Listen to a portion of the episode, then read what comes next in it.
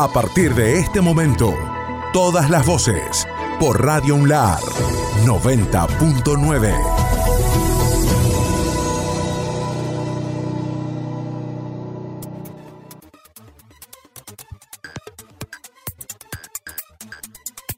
Lunes. Lunes, comienzo de semana, otra jornada intensa en materia informativa en Radio ULAR 90.9.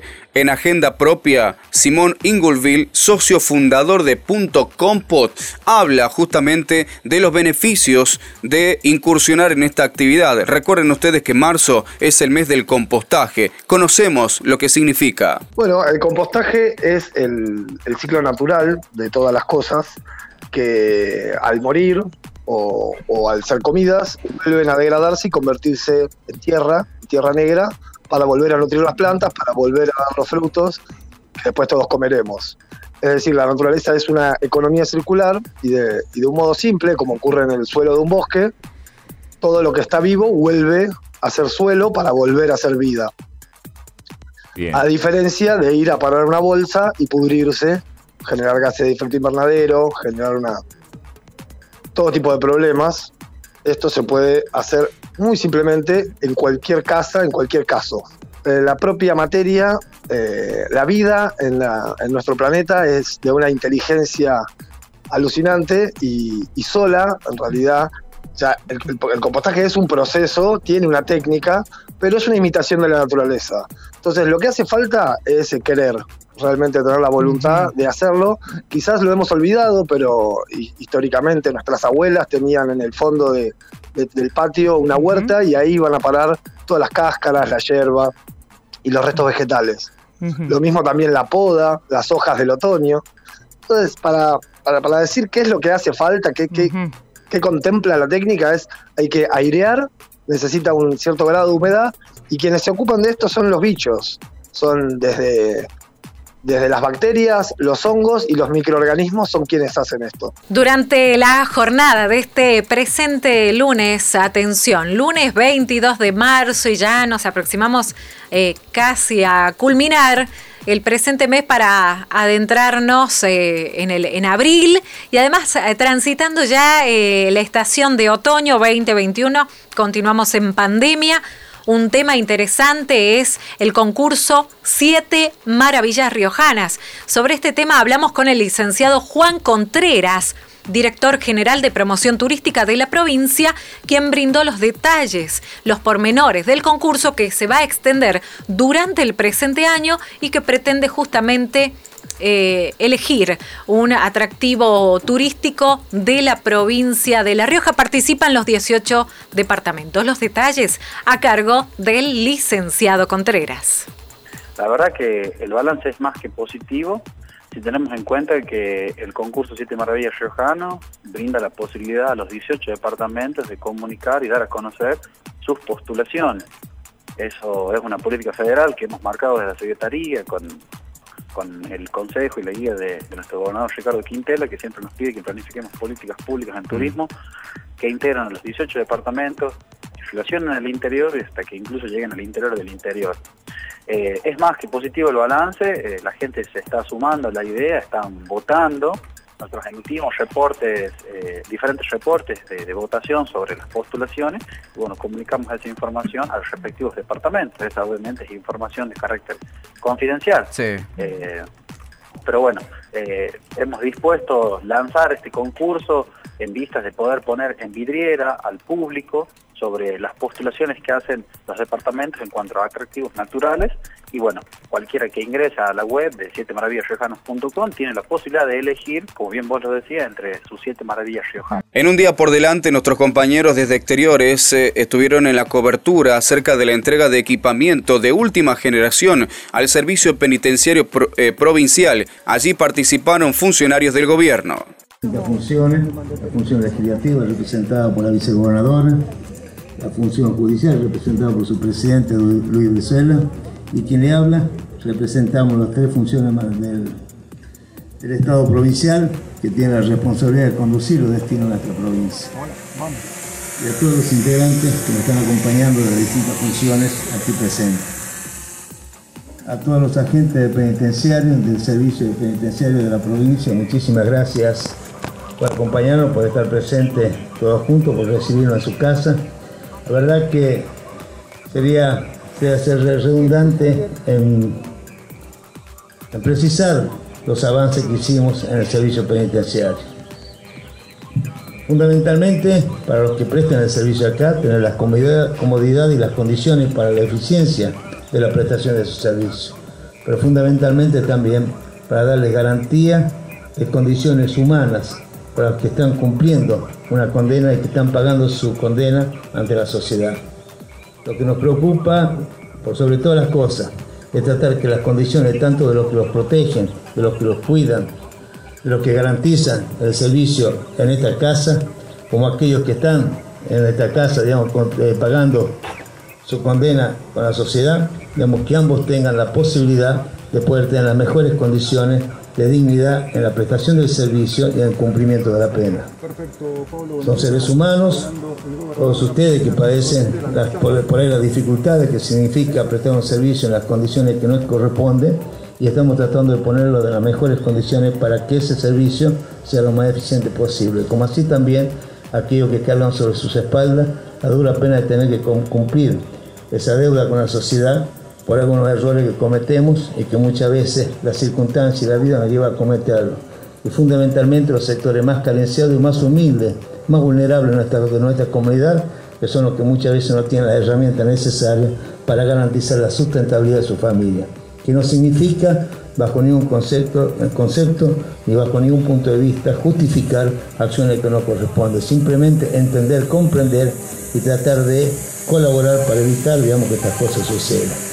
Nosotros consideramos que en la medida que tengamos políticas inclusivas desde el punto de vista social que garanticen el pan, el techo y el trabajo para cada una de esas familias, estoy absolutamente convencido, absolutamente convencido que, la, inseguridad será, será una cosa que va a quedar en el olvido, por lo menos en gran escala.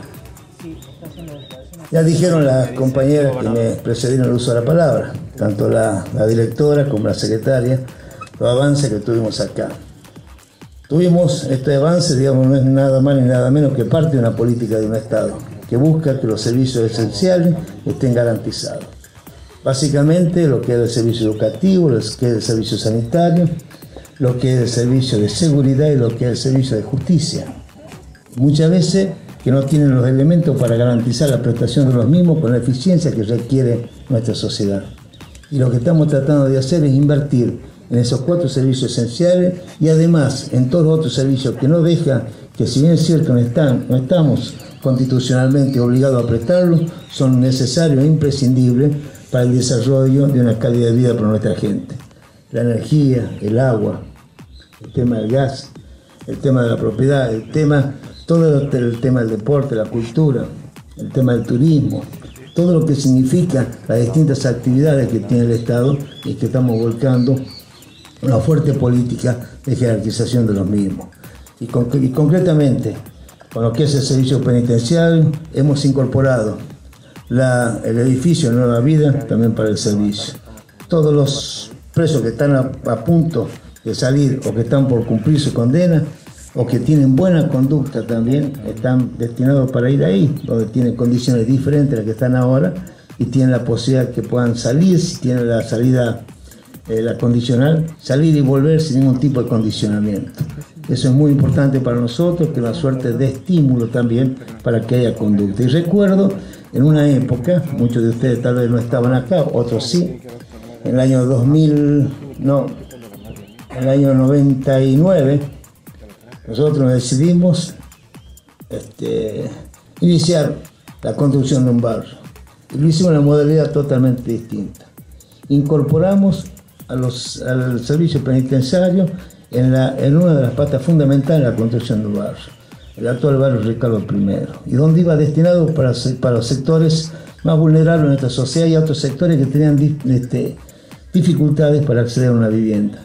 Para madres solteras, para taxistas, para remiseros, para empleados municipales que no tienen accesibilidad a una política habitacional, para empleados del servicio de seguridad de la policía y fundamentalmente para empleados de los, del servicio penitenciario. Y le incorporamos también algo muy novedoso que fue modelo en las Naciones Unidas que pasó, que es la, que esa construcción de la, para las madres solteras se realizaba con personal del servicio penitenciario que tuvieran conducta 9 y 10, digamos, en cuanto a la disciplina y en cuanto a su comportamiento dentro del servicio penitenciario. Y fueron, creo yo, los años que mejor comportamiento había en, en el servicio penitenciario. Y llegamos a un momento donde, donde la, la, seguridad que tenían que brindarle a los internos en, en, en, el trabajo que realizaban ya no era necesaria, se producía una cámara de día, se producía, digamos, la convivencia juntos en la construcción de las viviendas. Y la verdad que también para los familiares de los presos hubo vivienda en ese barrio. Con el afán de no omitir involuntariamente el nombre de cada una de las autoridades que hoy nos felizmente y gratamente nos acompañan, en la persona del señor gobernador Ricardo Quintela, le damos la bienvenida y le agradecemos el acompañamiento en este hermoso día que nos toca vivir y disfrutar hoy. Este lunes 22 de marzo del año 2021 será un año que estará eh, inscripto en la historia de la, de la, provincia de La Rioja, más precisamente y fundamentalmente en la historia del servicio penitenciario provincial. Después de una larga, una larga, extensa espera, hoy se concretan una serie de obras y adquisición de, de, de herramientas tecnológicas de avanzada que nos van a facilitar la tarea nuestro gobernador ha sido coherente una vez más entre su, entre su sentir, pensar y actuar, haciendo frente a una lucha terrible frente a la pandemia que nos toca vivir. Él no descuidó un aspecto fundamental y que era reclamado por la sociedad riojana respecto a la seguridad de la provincia. En este caso concretamente, y habiendo valorado el rol trascendental que el servicio penitenciario tiene dentro de una política de gobierno de seguridad que cumple un rol trascendental en la guarda, custodia y rehabilitación de las personas privadas de libertad, hoy gratamente viene a inaugurar obras de gran magnitud, en beneficio no tan solo de las personas privadas de libertad, sino también fundamentalmente en beneficio del empleado penitenciario, un grupo de personas por años olvidadas. Hoy son partícipes activos de una política de Estado que valoriza el esfuerzo que realiza. Han dignificado al empleado, se ha, se ha podido poner en valor esta coherencia de nuestro gobernador Ricardo Quintela al, al, ofrecer obras en beneficio de nuestra gente, para que puedan realmente cumplir con la misión delegada por la legislación respecto a la posibilidad de rehabilitación que tiene que tener el funcionario penitenciario para con las personas privadas de libertad, devolviéndole a la sociedad un ser útil. Y para eso necesitábamos herramientas. Y hoy está a nuestro alcance estos herramientas, que muchas veces hemos pensado o considerado que, eran, que han sido olvidadas. Eran sueños anhelados por muchos, muchísimos años, desde la creación misma del mismo Instituto de Rehabilitación Social. Hoy gratamente, no tan solo se reconoce el esfuerzo del personal a través de estas obras que se van a inaugurar y que ustedes podrán disfrutar seguidamente, sino también a través del reconocimiento a ese esfuerzo en la entrega de los ascensos de todo el personal. En este caso particularmente a 130 empleados penitenciarios que con su esfuerzo han cumplido con todos los requisitos que la normativa exige para poder ascender al grado inmediato superior. Como si todo esto que le estoy diciendo fuese poco, me acaba de confirmar recientemente la señora secretaria de Justicia, doctora Karina Becerre, a la cual le agradezco infinitamente haber puesto sus sentimientos al servicio de la sociedad riojana a través del servicio penitenciario trabajando en igualdad de condiciones en todas las áreas que están bajo su dependencia. Gracias por la entrega, doctora.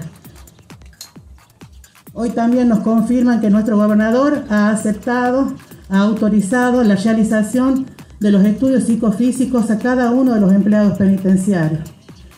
Esto, algo histórico también dentro de nuestro servicio penitenciario, pues nunca en la historia del servicio penitenciario hemos contado con la posibilidad de contar, valga la redundancia, con los psicofísicos de cada uno del personal. En forma vertical y horizontal. Y la otra es a donde pasan el tema de el, lo, que son los bolsos para detectar algún metal. Eh, puntualmente, este, estos dos escáneres han sido traídos especialmente de China con la característica que se diferencia eh, a nivel de Argentina y a nivel latinoamericano, es que tiene también detección de temperatura. Eh, próximamente lo vamos a hacer entrar para ver cómo funciona, pero lo más importante es que de esta manera no se vulneran los derechos humanos, no solo de los familiares que ingresan a visitar algún interno, sino también lo invasivo que era también para los agentes penitenciarios en el tema del cacho y las requisas.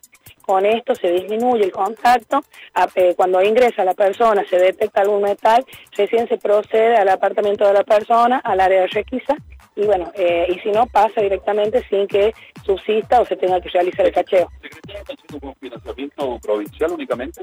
Financiados eh, con un 10% federal y el resto toda la provincia, que bueno, una vez que nosotros planteamos al gobernador, se planteó toda la modificación porque el área no, las garitas no estaban establecidas, bueno, también en todo el que es el acondicionamiento tributario, ¿no?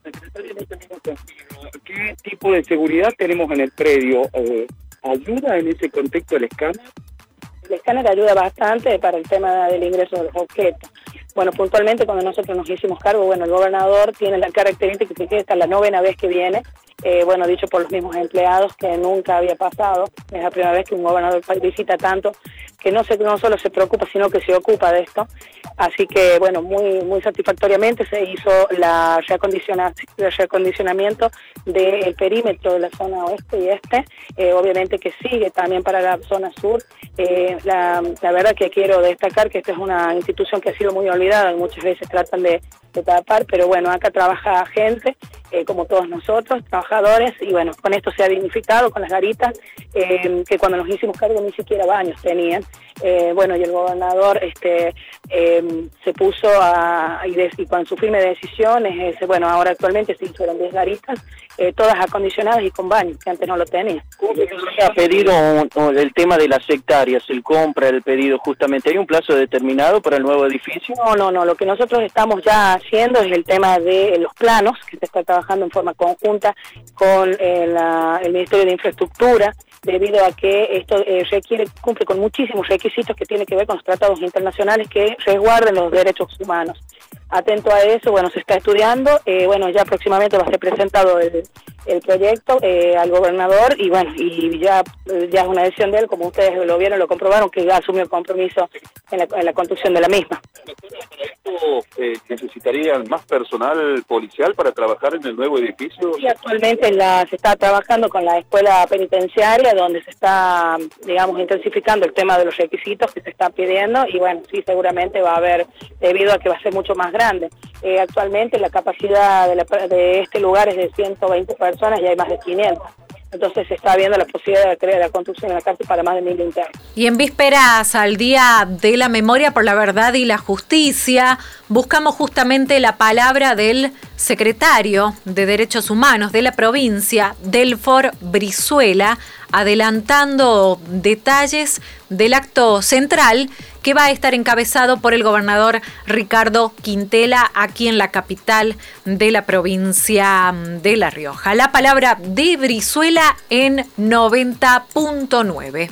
El día 24, que es el día por la memoria, la verdad y la justicia, eh, a las 11 de la mañana en la, residencia de, gobernadores, con nuestro gobernador Ricardo Quintela, que todos saben que él es un abanderado de la causa de los derechos humanos y que está muy ligado e identificado con la historia de La Rioja, particularmente en esa etapa tan dura.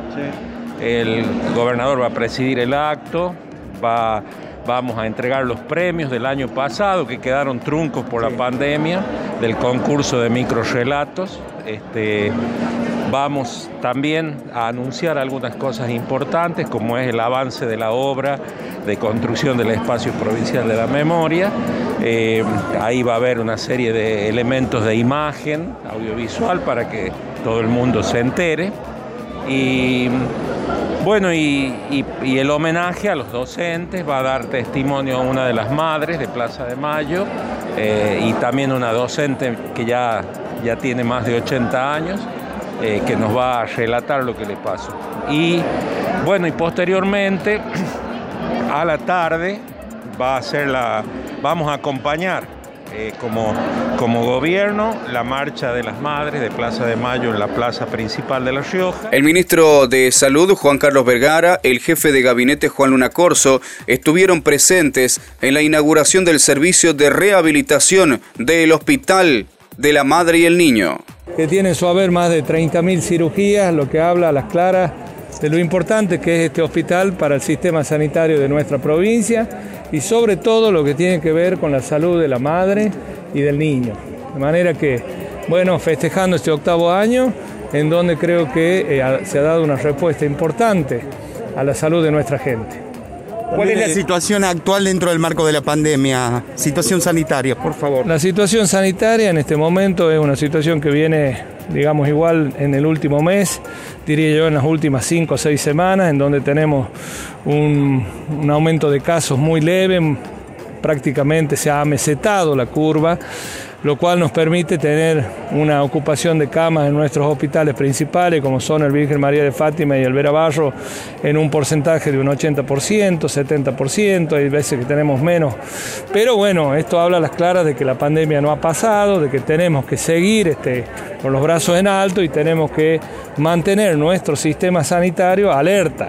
Sí, hay una alerta nacional, hay una alerta para las Américas de la Organización Mundial de la Salud, que habla de que una segunda ola va a ser inevitable para nosotros. Entonces, esto creo que debe llamarnos la atención a todos, no solamente al gobierno, a donde se pone todos los elementos que correspondan para lograr la mejor estrategia, para dar respuesta, sino también pedirle a la sociedad en general que continúe con todas las medidas de prevención porque sabemos que a medida que nos cuidamos entre todos, somos solidarios entre nosotros, vamos a obtener los mejores resultados. Y esos mejores resultados tienen que ver fundamentalmente con que la curva se mantenga dentro de todo lo más plana posible, que no tengamos un aumento exagerado de número de casos y que evitemos la, este, la parte de la saturación de nuestro sistema sanitario. Ministro, ¿qué nos puede comentar sobre la inauguración del día de hoy?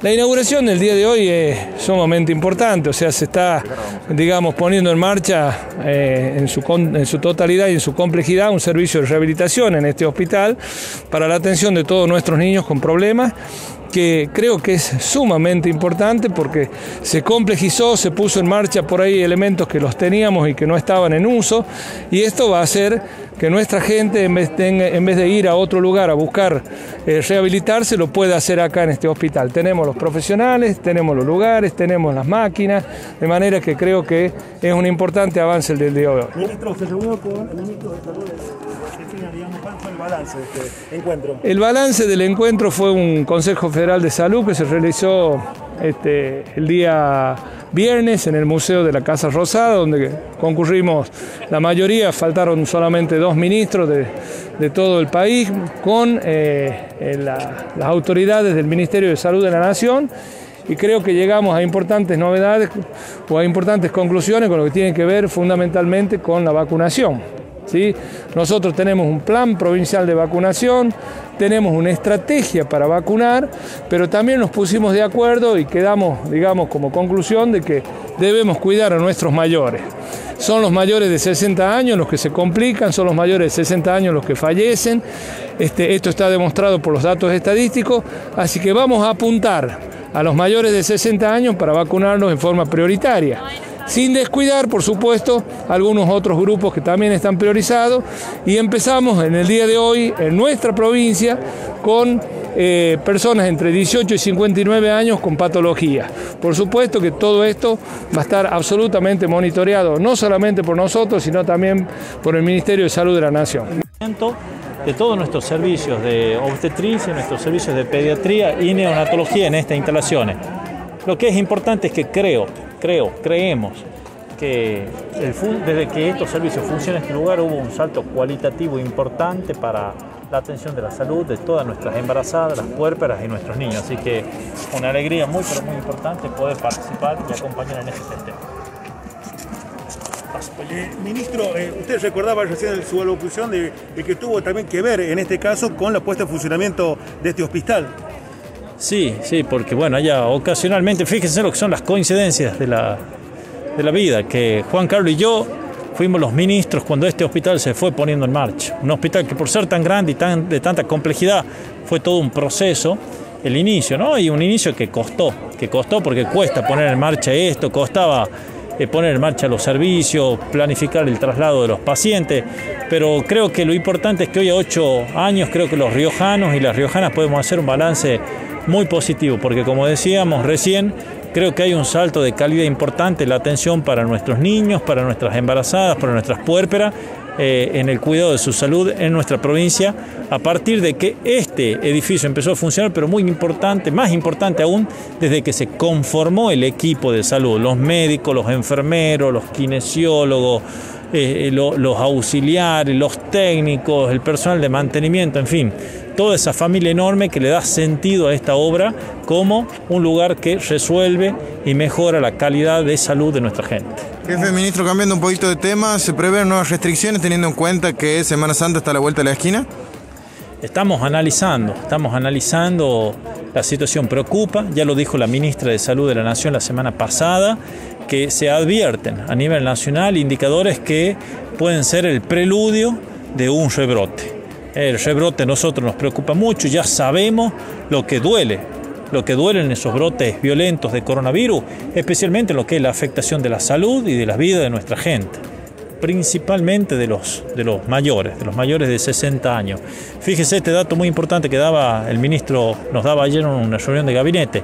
El 80% de los contagiados tienen menos de 60 años pero el 80% de los que han fallecido tienen más de 60 años. Así que para cuidar la situación de salud general de nuestra gente y muy especialmente la vida, este, sí vamos a estar analizando minuto a minuto la situación y en función de eso se tomarán las medidas que corresponden. ¿Qué opinan sobre las reuniones de los fines de semana y especialmente las que son autorizadas, la cena show? Eh, mire, esa es una actividad que por el momento está habilitada con el cumplimiento de determinados protocolos. Eh, el protocolo exige distancia, el protocolo exige que no haya cruces de mesa a mesa. Estemos teniendo el reporte que en principio esos protocolos se están cumpliendo. El problema es que esta cena show en algunos lugares son de muchas, de muchas personas. Se ha establecido cuarentenas para ello, sí se ha establecido un control en los ingresos de la provincia o en las terminales de ómnibus que conte en síntomas de coronavirus, principalmente el control de temperatura, gusto y olfato también. Si alguna de estas personas da positivo en, esos síntomas, que son este, posibles indicadores de coronavirus, entonces se coordina con el COE para que se haga el hisopado y el seguimiento. El objetivo es que cualquier persona que venga de afuera, nosotros podemos tener una detección precoz, una detección temprana, si es que llega a tener eh, contagiado el coronavirus. Estás escuchando todas las voces. Seguinos en www.radiounlar.ar.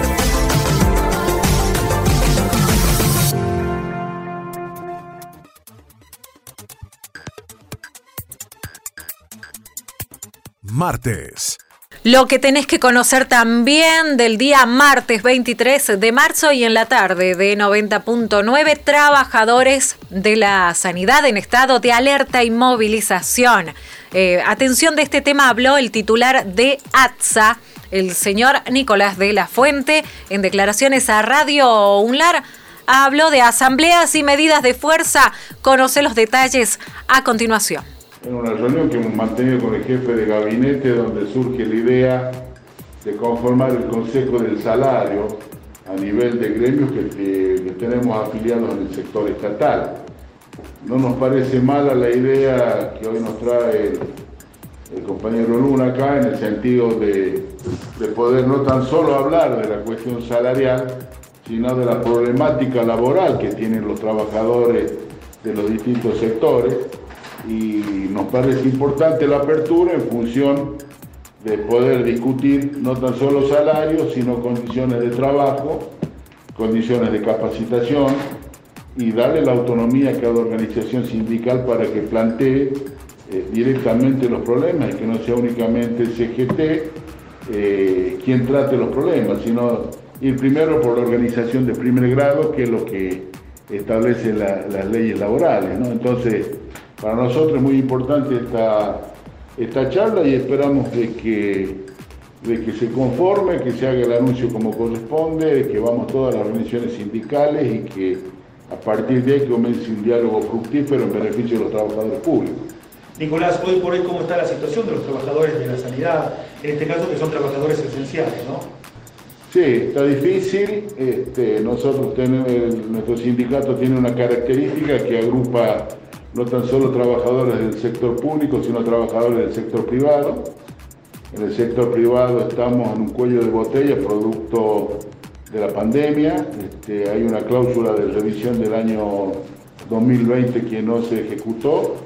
Hemos estado discutiendo con las patronales y ayer en una reunión virtual el Consejo Directivo Nacional ha determinado un paro de tres horas en todo el sector privado para el viernes venidero, eh, tres horas por turno, para tratar de ver de, que se sensibilicen este, las patronales y en esto entra clínicas y sanatorios, geriátricos, psiquiátricos, todos los institutos de diálisis, institutos sin internación, este, para tratar de ver, de poder arreglar los de emergencias también. Por cierto, vamos a atender las urgencias, pero vamos a comenzar con tres horas del viernes venidero. Y una frase, el peor aumento ha sido para los profesionales de la salud.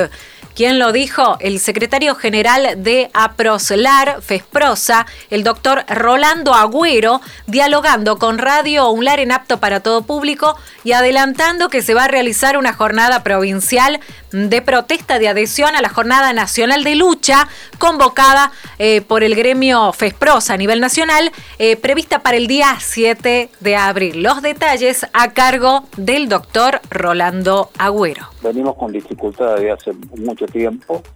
El año pasado pensábamos que era que iba a haber una recuperación en los salarios de los trabajadores de la salud. Para nada, hubo una pérdida enorme y hay una deuda grande del gobierno con los trabajadores de la salud. Eh, habíamos recibido palmadas, habíamos recibido felicitaciones, pero en las cuestiones concretas vemos que el peor aumento que ha tenido la administración pública provincial han sido los de los profesionales de la salud. Eso nos duele, nos duele porque desenmascara también al gobierno. Ellos hablan de, los trabajadores de la salud, del ejemplo y demás, pero en los hechos concretos vemos que recibimos el peor aumento de la administración, y hablando en porcentaje, ¿no? Hablaban del 50% para toda la administración, del 19,5% en esta primera cuota y los profesionales de la salud tuvieron tres puntos por abajo de ese 19,5% de la primera cuota. Entonces nos duele, nos duele por, por ese motivo y por otros motivos. Vean, más, trabajaron durante la pandemia, se les recortaron las licencias, y a los trabajadores no pudieron tener licencia por el enorme trabajo que tenían, porque había muchos contagiados y los que quedaban no podían sacar licencia si no se redoblaban su trabajo para suplir las deficiencias que había. Y así, y aún así, el gobierno eh, dio el peor aumento a los trabajadores. Atención con este tema. Desde la semana entrante inician pruebas de nuevo tratamiento contra el dengue. Atención porque es un tema novedoso que está a cargo del doctor Carlos Laino, investigador de la Universidad Nacional de La Rioja, pero además eh, director del Instituto de Biotecnología, ah, corrijo, director de Biotecnología del CENIT de la UNLAR y además a cargo del Instituto de Medicina Translacional que a su vez pertenece al Ministerio de Salud de la provincia. Habló de la ivermectina y de las prácticas que ya se están empleando aquí en la provincia de La Rioja. La palabra del profesional, el doctor Carlos Laino, en 90.9. Eh, si me permite, primero quiero decirle que yo estoy director de dos centros de investigación, uno eh, que como bien dijiste vos, el de biotecnología depende de la UNLAR y otro el de Centro de Investigación en Medicina Translacional que depende del Ministerio de Salud. Y este estudio clínico se va a hacer en el ámbito del Ministerio de Salud, o sea, del Centro de Investigación en Medicina Translacional. no de la UNLAR, Bien. ¿correcto? Eso por un lado. Con respecto a lo que vos decís de la ivermectina y COVID, es correcto. Eh, hay, hay mucha discusión de, eh, de la ivermectina, discusión, digamos, no científica, si, eh, como tal vez ustedes eh, mismos han leído dif- diferentes notas relacionadas con COVID, eh, y, y hay gente que, que- que la cuestiona, eh, yo soy uno de ellos, el, el tema es que desgraciadamente muchas veces eh, lo que se discute va más allá del valor científico, es el interés político o eco- y particularmente económico. Acá hay un hecho con respecto al COVID que la ivermectina funciona, hay distintos estudios, y hay dos cosas para decir eh, que muchos la conocemos, y es que la ivermectina es, grat- es muy barata, muy barata, y eso es bueno, pero para algunos sectores no es tan bueno, sobre todo del laboratorio. Y el otro tema es que la patente ya no existe para la ivermectina en el mundo. Entonces, al no existir una patente, no hay un laboratorio que pueda negociar o beneficiarse. Los intereses de los laboratorios van fundamentalmente con aquellos productos que son muchas veces caros y que uno que le dejan ganancias a ese laboratorio y no a otro. Eso es lo que tiene particularmente la, la, la, la- la contra de la ivermectina con respecto al COVID. Con respecto al dengue, nosotros, eh, cuando este instituto, se, este centro de investigación se creó, uno de los desafíos que yo tenía, uno de los sueños, se podría decir, es, eh, yo, mi especialidad es farmacología, está relacionado con los medicamentos, es decir, mi sueño es decir, bueno, ¿por qué no intentamos algo desde La Rioja en el sentido de que hay una enfermedad que en el verano anterior castigó tanto a La Rioja y, y en el mundo no existe tratamiento? ¿Por qué no animarnos a hacer un estudio clínico? No sé cómo nos va a ir, pero por lo menos animarnos. Entonces en ese momento teníamos dos desafíos. Primero, ¿qué medicamentos probamos? Porque imagínense que cuando uno comienza un estudio ya tiene que tener definido y jugarse por ese medicamento. Y la otra cuestión es decir, bueno, elegimos tal medicamento, la otra gran pregunta, cuando uno hace este tipo de estudio, ¿qué dosis? Porque también no podemos modificar la dosis en el camino, Claro. sino tenemos que de una jugarnos a un medicamento y a una determinada dosis. Y fue así cuando seleccionamos eh, prácticamente antes de la, de la pandemia, gran pandemia COVID, eh, uno de mis candidatos era la, la ivermectina. ¿Por qué?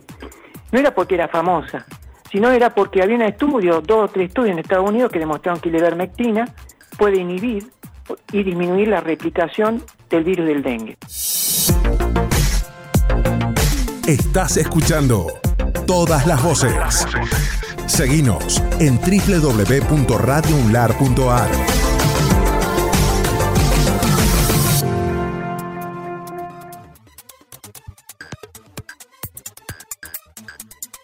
Jueves. Durante el jueves 25 de marzo la información también fue protagonista, la información local del orden provincial, la Fundación Amar la Vida en Bancarrota. Hablamos de este tema con el doctor Héctor Lede a cargo de la Fundación Amar la Vida, porque la entidad no posee fondos ni espacio físico y apeló a la solidaridad de los profesionales médicos de la provincia para brindar, continuar brindando el servicio de atención médica que venía llevando adelante la mencionada fundación aquí en la capital de la provincia de La Rioja. Habló Héctor Lede en apto para todo público. La situación es que lamentablemente hemos llegado a una instancia de que nos quedamos sin fondo, bueno ya hace meses,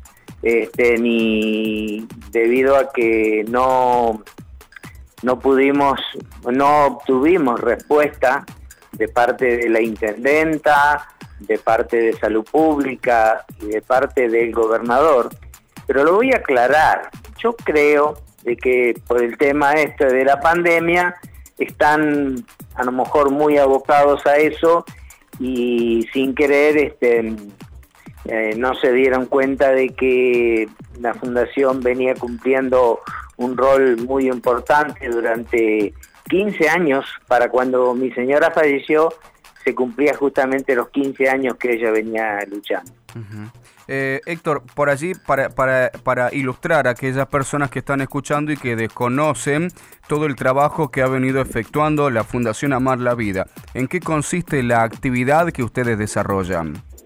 Bueno, lo que nosotros veníamos desarrollando, vamos a dejarlo en claro, porque lamentablemente Yo los consultorios los tuve que cerrar ya hace un par de meses por falta de fondos, porque como soy una persona de que quiero acostarme y dormir tranquilo y no quiero ir por la calle y que nadie me salude porque no le pague, este, le tuve que decir a todos, personal, eh, profesionales, de que, bueno, que íbamos a hacer un stand-by, digamos, hasta ver si obtuvía, obteníamos alguna respuesta de la municipalidad o de salud pública, que realmente es lo que nosotros primero apuntamos. Claro. lamentablemente, al no tener este, respuesta de, de ningún lado, bueno, eh, tomamos con el tesorero, que es eh, Ramón Herrera, tomamos la decisión de cerrar los consultorios, los consultorios porque tenemos que pagar 23 mil pesos de alquiler y ¿para qué? Otro de los temas tratados durante la tarde, en apto para todo público, en ATP como mm, nos quieras denominar, promueven actividades en el mes del compostaje. Continúa el recorrido de 90.9 sobre este tema, se aproxima el mes de abril, atención, eh, y el detalle interesante tiene que ver con el compost, también denominado, para realizarlo en casa. La profesora Dalma Rodríguez, directora de Ambiente de Villa Unión, habló sobre las actividades que están enmarcadas en el mes del compostaje aquí en 90.9. Bueno, ahí nosotros tenemos programado más que todo actividades para abril, eh, las primeras actividades que se desarrollaron en el mes de marzo fueron a través del FEI, todavía estamos subiendo algunas placas para que la comunidad se interiorice qué es el compostaje, cómo lo puede realizar, ¿sí? Y para abril, eh, en las primeras fechas, el martes el 6 de abril, tenemos una, una charla mediante eh, la participación de INTA, Pro Huerta, la Agencia de Extensión Rural Valle del Bermejo, en donde vamos a hablar sobre cómo realizar una compostera. ¿sí? Eh, y luego tenemos una el 15 de abril que la va a dictar el licenciado Carlos Gallego, que es la importancia del compost para la producción vegetal. Atención con este tema, trabajadores del Consejo Deliberante accederán a créditos personales de Ajalar. Quien habló sobre este tema es Pablo Oviedo, eh, quien es el secretario general de la Asociación de Funcionarios y Empleados Deliberativos, AFED, aquí en la provincia de La Rioja. El tope de monto es hasta 20 mil pesos. Los pormenores, los detalles, a cargo de Pablo Oviedo, en apto para todo público. Eh, en el transcurso de la mañana, cerca del mediodía, pudimos reunirnos eh, con el representante de Ajalar, el administrador eh, Ramón Vera, el viceintendente Guillermo Galván y bueno, quienes habla, eh, para tratar casualmente el eh, convenio para que los empleados deliberativos tengan acceso a los créditos sociales, programa que administra la agencia. Bien, aclaro a la audiencia, usted me va a corregir Pablo, los créditos sociales que viene entregando a Jalar, otorgando en realidad a Jalar, son de un monto hasta 20 mil pesos, eh, el empleado elige la forma de pago, puede ser entre 6 y 24 cuotas con un interés mínimo, pero en el caso de la capital los trabajadores que dependen del Consejo Deliberante o de la Municipalidad no pueden acceder. La consulta en qué consiste el acuerdo al que se llegó, es decir, si es el mismo mecanismo al que ya se viene eh, otorgando al resto de los trabajadores o en realidad es otro, Pablo. No, no, es el mismo mecanismo. Lo que pasa que eh, cabe remarcar que en, en, la esfera municipal los empleados que pertenecen al Ejecutivo Municipal eh, cobran sus sueldos directamente del Ejecutivo. En el caso del Consejo Deliberante, eh, los sueldos los liquida y los paga la provincia. ¿sí? Entonces, en el sistema federal, ese sistema que es de descuentos, de código de descuentos, nosotros estamos adheridos directamente, casualmente, porque los sueldos nuestros son liquidados por la provincia.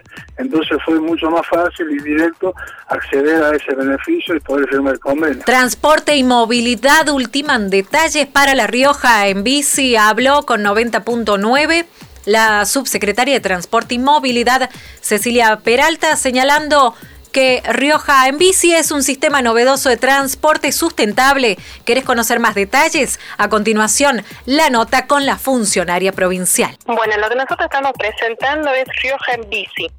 Rioja en bici es un modo de transporte, es el modo de transporte más sustentable que hay.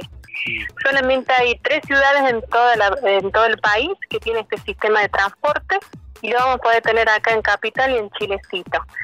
Eh, bueno, nosotros estamos muy avanzados en eh, ya en lo que es el proyecto. Es parte del plan de movilidad sustentable de la provincia que se presentó en el, en el Ministerio de Transporte de Nación y tiene distintos ejes. Uno de los ejes de este plan de movilidad era prioridad del transporte público, por eso la creación de Rioja Bus, y el otro eje es prioridad del transporte no motorizado, por eso viene la creación de Rioja en bici. Eh, bueno, eh, venimos muy avanzados en esto, ya en las próximas semanas ya empezamos a hacer la construcción de las ciclovías y bicisendas seguras, eh, ya está llegando a, a mediados de abril las estaciones y 165 bicicletas. En cuanto a lo que tiene que ver, recién decías, de las bicisendas y las ciclovías, ¿por dónde van a estar? Eh, ya, ¿Ya están diseñadas? ¿Ya se sabe por dónde van a estar eh, para que la gente pueda transportarse en las bicis? Sí, sí, por supuesto. Hicimos todo un plan eh, de movilidad, hicimos un estudio de cuáles son los lugares de mayor afluencia de viajes y se han ubicado las estaciones ahí las, estaciones están ubicadas en, las universidades, en los hospitales, en las escuelas, en los centros administrativos, que son los mayores generadores de viajes. Y a partir de ahí se van conectando con las ciclovías. Muy bien. ¿Esto va a tener algún recorrido eh, similar a lo que es eh, Rioja Bus, eh, Cecilia? No, justamente todo lo contrario. Como desde nuestra oficina se planificó lo que fue las, todas las líneas de colectivo, eh, todas las líneas van por un sector, por un, digamos, por un circuito, y por otro circuito van las bicicletas y se unen en los puntos de paradas o estaciones. Entonces las personas van a poder hacer los transbordos desde el colectivo a la bicicleta. Tenemos pensado que ese transbordo vaya a ser gratis el día de mañana, entonces van a poder circular por los colectivos, por las principales avenidas y después cambiar al modo de bicicleta y poder llegar hasta la Plaza 25 de Mayo, que por ahí nosotros no hacemos llegar los colectivos porque, bueno, eh, porque las calles no lo permiten, para no tener conflicto, digamos, en, en cuanto a la congestión de tránsito. Estás escuchando todas las voces. Seguinos en www.radiounlar.ar.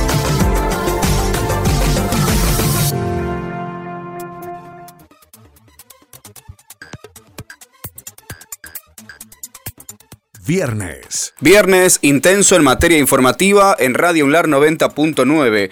En agenda propia, Luis Zárate, titular de la Coordinación de Medios Audiovisuales del Gobierno de la provincia, confirmó que después de Semana Santa vuelve el cine en Espacio 73. Bueno, por suerte ya estamos eh, poniendo a punto todo lo que es técnicamente el espacio, porque los protocolos eh, hace unos meses se aprobó a nivel nacional el protocolo de la vuelta al cine Hace unas semanas volvió ya el cine comercial a La Rioja y bueno, ahora estamos, ahora estamos poniendo toda la parte técnica eh, para poder eh, comenzar con, el cine en Espacio 73. Los protocolos son muy parecidos a lo que son las artes escénicas también. Eh, el aforo, digamos, la cantidad de gente que vamos a poder en nuestra sala se disminuye muchísimo.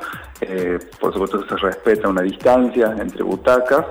Hay burbujas familiares, es decir, si hay gente que convive, familias, parejas, pueden sentarse juntas hasta un máximo de cuatro personas. Bien. se, se, toma la temperatura, por supuesto, ¿no?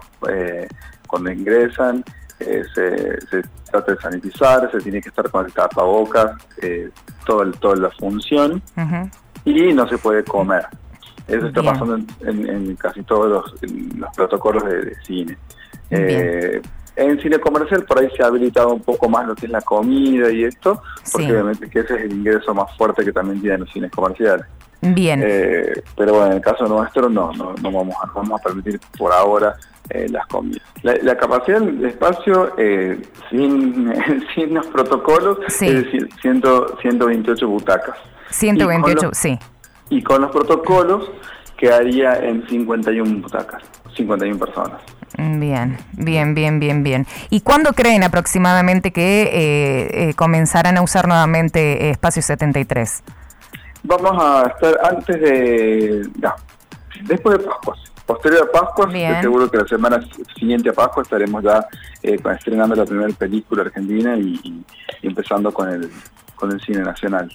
Durante la jornada del eh, viernes 26 de marzo, dialogamos con el intendente Federico Sviroli y un cuestionamiento, una frase política. Eh, cuestionó la conformación del bloque Rioja Querida en particular, eh, el intendente del departamento Sanagasta, calificando como una falta del respeto al sector esta denominación. El diálogo con 90.9 eh, y en apto para todo público. Bueno, primero que nada, eh, como diputado y del oficialismo, no lo veo adecuado haber tomado la decisión que se tomó en el día donde el gobernador presentaba, ¿no es cierto?, el discurso del programa de la apertura de sesión 2021. Me parece que es un momento muy equivocado para, para para el grupo de diputados. Y bueno, segundo, por supuesto, siempre eh, se, abren otros tipos de bloques, eh, donde hay otros proyectos políticos. Y lo que sí, bueno, que si el nombre del bloque no, no es, de la, no es del gobernador, me parece también es una falta de respeto hacia el sector, ¿no? Poner un nombre, yo lo tomo como una burla, pero bueno. ¿No lo veo eh, son oportuno, intendente? No lo veo oportuno, no lo veo oportuno. Estuve en la Cámara de Diputados, hemos tenido bloques diferentes, justicialistas, todo, pero no lo veo oportuno en el momento que se ha tomado. En un día por delante, el ministro de Educación, Ariel Martínez, y la ministra de Desarrollo, Igualdad e Integración Social, Gabriela Pedrali, realizaron la entrega de kits escolares. Damos continuidad a este inicio del ciclo lectivo 2021, también con la posibilidad de visitar nuestros establecimientos. En el día de ayer estuvimos en Olta y en Chamical, venimos recorriendo todo el interior, todas las escuelas eh, de, todos los departamentos, así que para nosotros hoy en este día poder avanzar en esta escuela, en la escuela Fangio a nivel eh, municipal con la entrega y la presentación del Plan Rosario Vera Pañarosa para nosotros es muy importante porque bueno, significa y, consolida una política educativa inclusiva, federal, con igualdad de oportunidades y para nosotros es un día muy importante. Ministro, ¿cómo continúa la gente en este caso de las entregas? Nosotros estamos trabajando en escuelas de la capital durante la próxima semana y visitas al interior, posiblemente estemos en el Departamento de Independencia el día miércoles. Así que estamos recorriendo todos los departamentos en forma eh, conjunta y paralela con las zonas urbanas y periurbanas y la zona rural de la capital. Llevando esta situación media complicada, ¿no? Con la pandemia y teniendo en cuenta la situación en Sanagasta, que ayer eh, uno ha, suspendido las clases. Son, es el contexto que nos tocó vivir. El año pasado tuvimos aislamiento eh, por el contexto epidemiológico. Este año estamos con una nueva normalidad donde eh, la prevención, la promoción de la salud, los kits de bioseguridad, los protocolos que tenemos dentro de la escuela se tienen que consolidar, se tienen que sostener y este ejercicio que es un ejercicio cotidiano, es un ejercicio que tiene una mirada muy fuerte a las nuevas estrategias pedagógicas, pero también tiene una escuela abierta, sensible a lo que pasa en el contexto y hoy la realidad epidemiológica nos, nos dicta que tenemos que tener prevención, cuidado y una gran responsabilidad social. Ministro, esta semana se dio a conocer un decreto en el que los docentes que tengan hijos en edad escolar pueden seguir trabajando desde la virtualidad. Sí, nosotros en ese sentido estamos conjugando con la Dirección de Recursos Humanos de la provincia para que esta nueva estrategia que tiene y, está presentada a nivel nacional como estrategia combinada o mixta, como se la suele conocer, permita no solamente llevar adelante la presencialidad, pero también acompañar la estrategia desde la familia. Así que bueno, en ese sentido buscamos todas las estrategias y todas las posibilidades para conjugar esta nueva normalidad que tiene el sistema educativo. Acompañamos, la verdad que sí, fuerte emoción de, poder cumplir, de cumplir con esta tarea. 52.000 kits en todas las escuelas de la provincia de La Rioja, de chicos de primero a séptimo grado a nivel primario.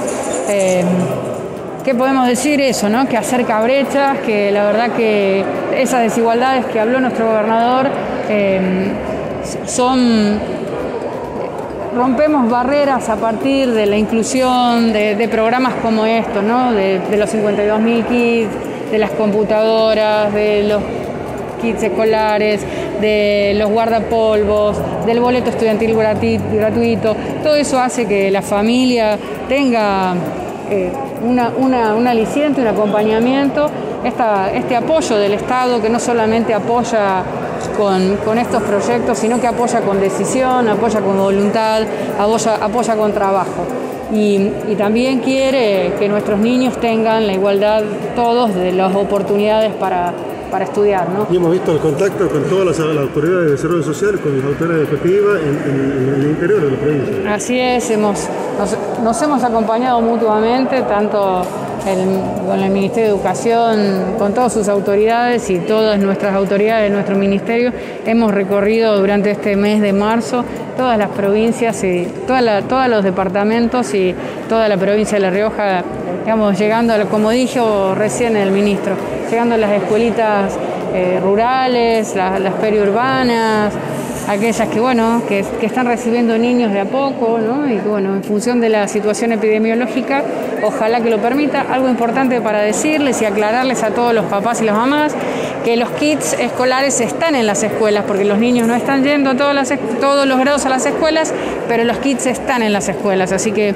acompañamos y les pedimos a los papás que tomen un ratito vayan a la escuela y ahí van a tener los kits el diputado por el departamento Famatina, Ismael Bordagaray, se refiere a la preocupante situación debido a la cantidad de casos registrados en la escuela agropecuaria allí en Famatina. No es posible desnudar a un santo para vestir a otro, dijo el legislador provincial. Tremenda, tremenda noticia anoche. Recién salgo de estar con el COE, con el intendente. Es más, termino con usted y me voy al hospital otra vez. Uh -huh. eh, apareció un caso en la escuela agropecuaria este, en el internado. Y bueno, y ahora tengo entendido, la última información que tengo, que son 11 casos. Ajá. Y están hisopando acá en la esquina donde estoy yo a todos los chicos. Estamos, bueno, trabajando con el ministro de Educación para, bueno, la suspensión preventiva de, del nivel medio, porque tenemos muchos docentes taxis que están acá, después en Campana, después en Chilecito, bueno, Ajá. están notificando a todo el mundo se está por hacer un espacio de aislamiento para los chicos positivos, obviamente al ser menores es una situación más compleja aún, Uy, sí. porque necesitamos que los papás estén de acuerdo, uh -huh. los que no, se van a crear burbujas domiciliarias, y te imaginas que tenemos chicos de Pituí, chicos de Campana, chicos de Chañarmullo, chicos de la cabecera, eh, para nosotros es una situación que nos está preocupando mucho y estamos todos súper alerta con, con, esta situación. Por lo pronto hemos suspendido todo durante el fin de semana y los próximos 10 días, eh, hasta las actividades religiosas que tenía pactado el curita, recién también eh, él informó, que, bueno, él es parte del COE también, y, bueno, ahora vamos a suspender todo lo que, bueno, lo que se estaba haciendo de deportes, reuniones sociales, se, se baja. No hemos vuelto a fase 1, pero bueno, Alberto, el intendente, me decía que está evaluando Ajá. Y bueno, yo considero que por la situación que hay no sería una mala, una, una mala, mala, decisión. Claro, una no, mala decisión. No eh, Ismael, ¿y de, de, las edades de los chicos, de, de, qué edades hablamos? Y estamos hablando de 16 hasta 17, 18. Son chicos jóvenes, muy jóvenes, Ajá. muy jóvenes. Y bueno, por eso obviamente hay que resguardar el doble, ¿no? Claro. No solo la identidad, sino todo lo que tiene que ver con el cuidado. Las familias ya están desde anoche notificadas. Uh -huh. y, y, claro, y uno piensa en 11, en 11 jóvenes y piensa en las familias y sabemos que, bueno, Famatina, eh, todo el mundo se conoce, son todos amigos, familias. Es compleja la situación realmente, Muy compleja, ¿no? es muy compleja porque, como te digo, aparte son chicos que estaban en el internado y que uh -huh. eh, vuelven a sus casas. Y bueno, y los chicos jóvenes son chicos inquietos, ¿no? No, perdón, diputado, que, era un colegio internado, nos dice. Claro, la agropecuaria, la escuela agropecuaria, que es una de las más grandes que tenemos acá. Y, Ajá. ¿Y, y, cómo es el contacto de los chicos con las familias en ese caso? Eh, ¿Están internados durante la semana y de vuelven a, viernes, sí, a, casa a el fin de semana? El viernes a, a la una de la tarde los retiran. Ajá. A ver, te cuento que no es solo gente de Famatina. Bien. Tres de los casos eh, son oriundos de Chilecito. Ajá. Porque tenemos internado de Chilecito de Guandacol, de Villa Unión. Es una escuela que tiene un prestigio muy grande en la sí, zona. Sí, sí, sí. A nivel académico es muy bueno y bueno, viene gente de todos lados. Pero bueno, ahora, ahora lo que se está trabajando es eso. Ahora está llegando un equipo de epidemiología de la provincia. Eh, llegó la zona sanitaria. Están hisopando, están haciendo hisopado lo diría, quiero ser precavido, pero más o menos masivamente para claro. descartar la mayor cantidad posible obviamente aparecen algunos nuevos, uh -huh. cada cinco minutos nos hablamos con la directora para ver cómo están las cosas, y bueno, muchos de nuestros hijos también están en la misma situación, así que bueno, es una estamos todos eh, muy expectantes y tratando de coordinar y en contacto con la provincia permanentemente para que esta situación que no la esperábamos... Que la Después de un año de pandemia pasan por esto. Pasamos por esto, la verdad que tan de golpe y tantos casos no habíamos tenido nunca, habíamos llegado a tener seis, siete casos, pero bueno, hoy, hoy de golpe tuvimos esto y, y este, bueno, nos prepararemos y trabajaremos para tratar de hacer las burbujas correspondientes para que esto no se, no se expanda más en Tomatí. Otro tema en el que ahondamos durante la jornada, ya cerrando una semana que nos aproxima al mes de abril, advierten la disminución en la donación de sangre. La directora de hemoterapia, la doctora Gabriela Aliendo, habló, brindó declaraciones a 90.9 afirmando que durante el año 2020 hubo una baja en la donación de sangre por el ASPO, el aislamiento social preventivo y obligatorio. Sobre este tema habló la profesional de la salud para Radio UNLAR. Bien, eh, estamos en una época muy complicada y muy difícil. Eh, la donación de sangre siempre es, es un es todo un proceso, un trabajo para para que la gente tome conciencia de la necesidad y de la importancia de la donación de sangre. En esta época de pandemia se hizo un poco más complicado y un poco más cuesta arriba. Eh, obviamente que eh, los, el- las inquietudes y el miedo le ganó a la gente a la hora de, de realizar las donaciones de sangre. Eh, tuvimos un año un poco complicado. eh, eh, mm, pudimos hacer varias colectas externas, eso nos ayudó mucho, la gente se acercó mucho a las colectas externas, organizamos colectas con la Municipalidad de La Rioja, con la Secretaría de Juventudes y la Secretaría de Deportes. Se trabajó muy bien durante el año pasado y después llegó la época de verano, que siempre es un problema, porque bueno, la gente se relaja con las vacaciones y se olvida de las necesidades que continúan. Eh, fue muy complicado el mes de enero, el mes de febrero, como generalmente lo es.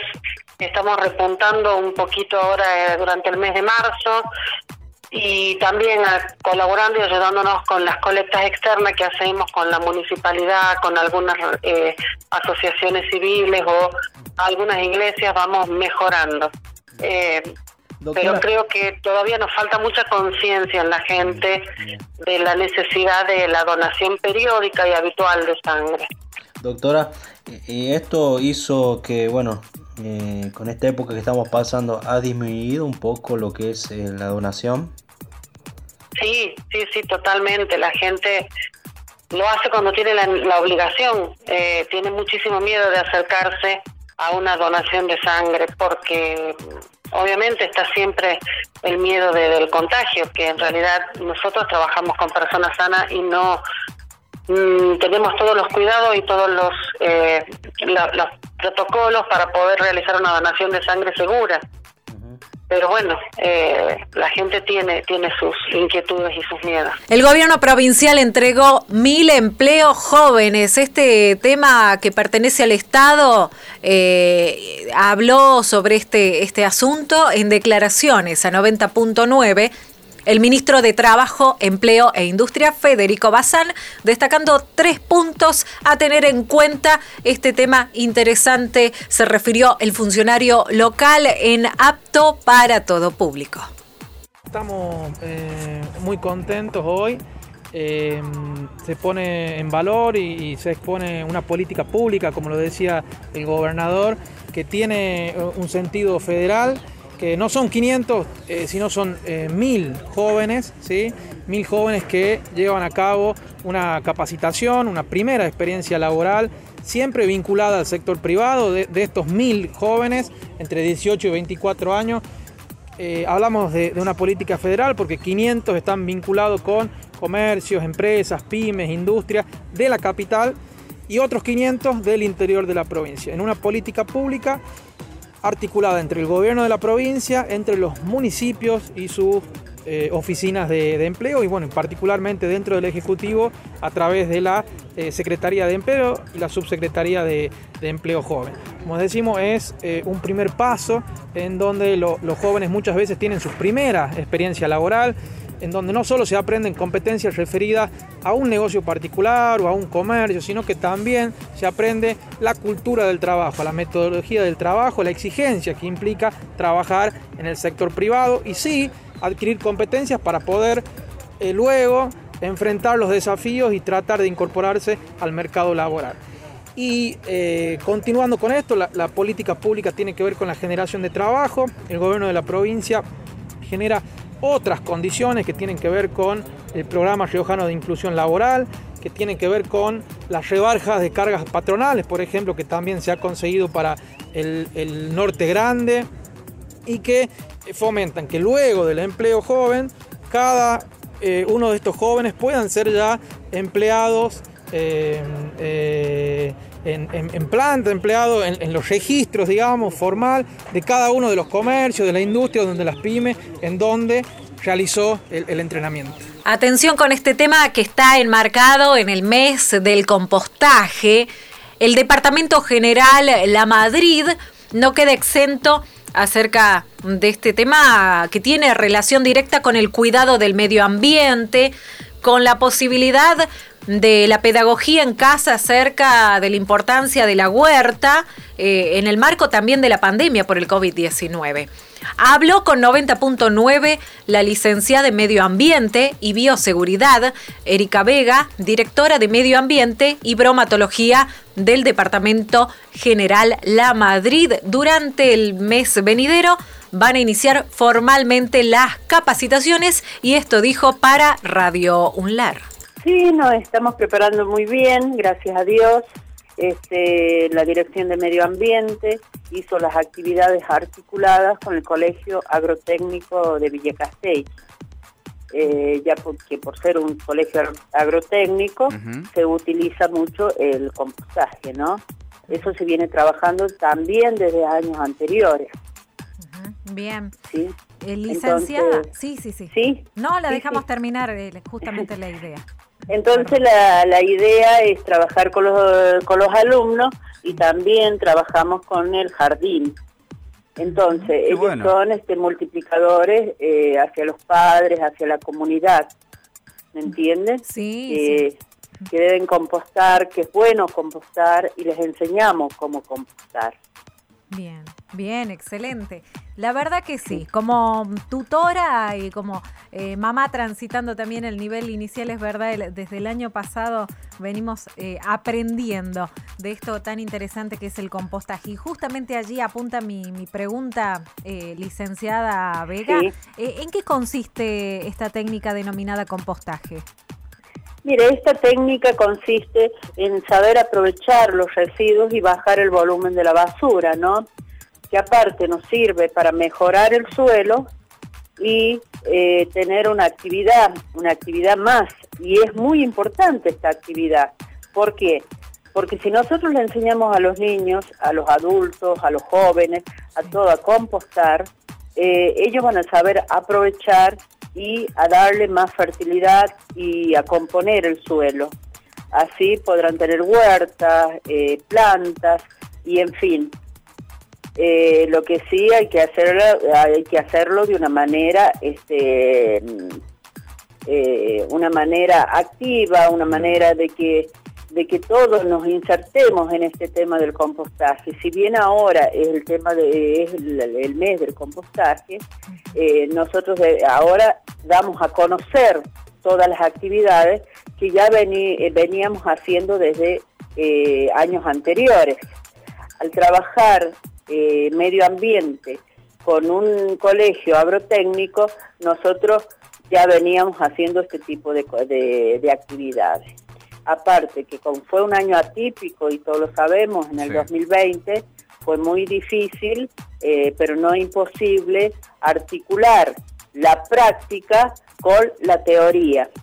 Entonces se articuló la práctica con la teoría eh, y eh, por vía virtual.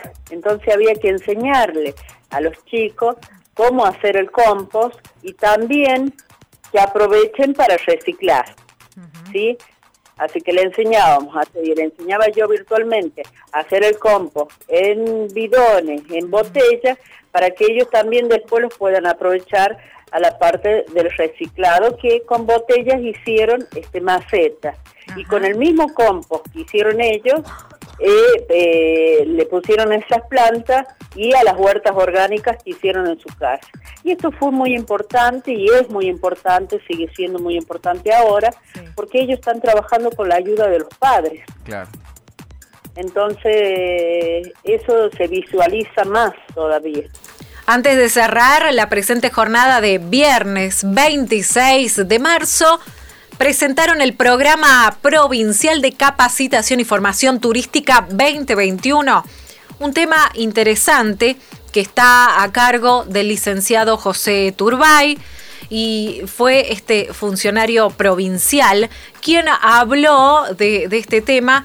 Él es subsecretario de Planificación y Capacitación de la provincia. A continuación, el licenciado Turbay desglosa este tema en apto para todo público. Bueno, la verdad que estamos muy contentos porque es un programa muy federal. Hemos trabajado en conjunto con los 18 departamentos de, de los municipios para poder ver cuáles eran las necesidades que ellos necesitaban suplir este, bueno, hemos trabajado en conjunto con nuestro director de planificación, la licenciada Paula Pugliese, y la coordinadora de capacitación, que es Evelina, la licenciada Evelina Cementería, para ver cuáles eran las distintas necesidades, porque hay departamentos que ustedes sabrán que están muchísimo más desarrollados que otros, otras en forma mediana y otros muy poco. Entonces, de acuerdo a eso, fuimos viendo eh, cuáles eran los pedidos que ellos tenían y fuimos trabajando de la mejor manera para llegar a la conformación de todo este plan. Bien, eh, qué, qué, importante esto, José. ¿Cuál es la proyección que tienen? ¿Cuáles son los principales objetivos que se buscan cumplir? Y nosotros, eh, nosotros siempre apuntamos a la capacitación porque sabemos Bien. que una provincia que se capacita se fortifica y una vez que nos fortificamos generamos puestos de trabajo y si generamos puestos de trabajo eh, siempre se genera trabajo directo, indirecto, mm. inducido. Eso genera el, el turismo. La verdad que nosotros eh, trabajamos en conjunto con los distintos departamentos, sin distinción de color político, para poder llegar, porque el turismo es transversal, eh, y trabajamos con distintas áreas del, del gobierno para poder eh, poner de manifiesto todo lo que necesitamos con los distintos actores que tiene el turismo. El turismo no solamente es una parte, nosotros si, si hablamos de, de turismo hablamos de la planta turística. La planta turística claro. está integrada por la hotelería, la gastronomía, el transporte, agentes de viaje y los que son nuestros recursos humanos, que son nuestros guías. Entonces nosotros tratamos de capacitar a todos, tanto el sector público y privado, tantos cámaras y universidades, para poder eh, tener un destino eh, muy preparado y, estar listo para cuando vengan los visitantes a disfrutar de nuestras bellezas naturales, culturales y geológicas. Estas fueron todas las voces de la semana informativa de Radio UNLAR.